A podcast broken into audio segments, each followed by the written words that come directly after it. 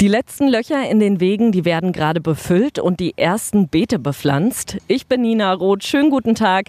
Und hier im Fulda Schlossgarten, da neigen sich die Bauarbeiten dem Ende zu. Seit 2021 wird hier fleißig saniert und wenn alles klappt, dann sind die Bauarbeiten Ende Oktober abgeschlossen. Und damit dann auch alles schön bunt blüht, werden gerade fleißig Stiefmütterchen gepflanzt.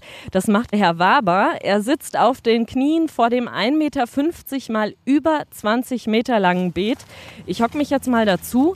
Herr Waber, worauf müssen Sie denn beim Setzen der Stiefmütterchen besonders achten? Wir machen ein kleines Pflanzloch, nehmen das Stiefmütterchen vorsichtig aus dem Topf mit einer leichten Drehbewegung. Dann nehmen wir den Pflanzballen mit unserer kleinen Schippe, stecken den Ballen rein und drücken es vorsichtig mit zwei Fingern an. Das will ich jetzt natürlich auch mal ausprobieren. Man hat mich hier schon mit einer kleinen Schippe bewaffnet. So, ich fange mal an, ein kleines Loch in die Erde zu machen. Wie tief muss das denn ungefähr sein, Herr Waber? Wir sollten darauf achten, dass, wenn wir den Topfballen haben, diesen komplett im Boden verschwinden zu lassen. Aber auch darauf achten, dass die Pflanze nicht zu tief im Boden sitzt. So, ich glaube, das müsste jetzt von der Tiefe her ganz gut passen. Dann kommt hier jetzt das Stiefmütterchen rein. Das ist auf jeden Fall mühevolle Handarbeit.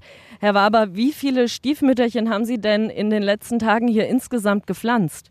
Also hier unten im Parterre sind ungefähr 4000 Stiefmütterchen verpflanzt worden. Bei uns ist auch Frau Mosebach, die Bauleiterin der Gartenanlage. Und Sie haben mir schon erzählt, die Stiefmütterchen, die werden hier nicht einfach in Reihe und Glied eingepflanzt, sondern mit anderen Pflanzen zusammen in einem ganz besonderen Muster. Wenn alles blüht, kann man mal darauf achten im Frühjahr, ob äh, man das Muster erkennt. Das ist quasi als so eine Art Zopfmuster. In äh, lila und weiß äh, sind äh, die äh, Deckpflanzen und die Tulpen werden so einen altrosa-orange-Ton haben.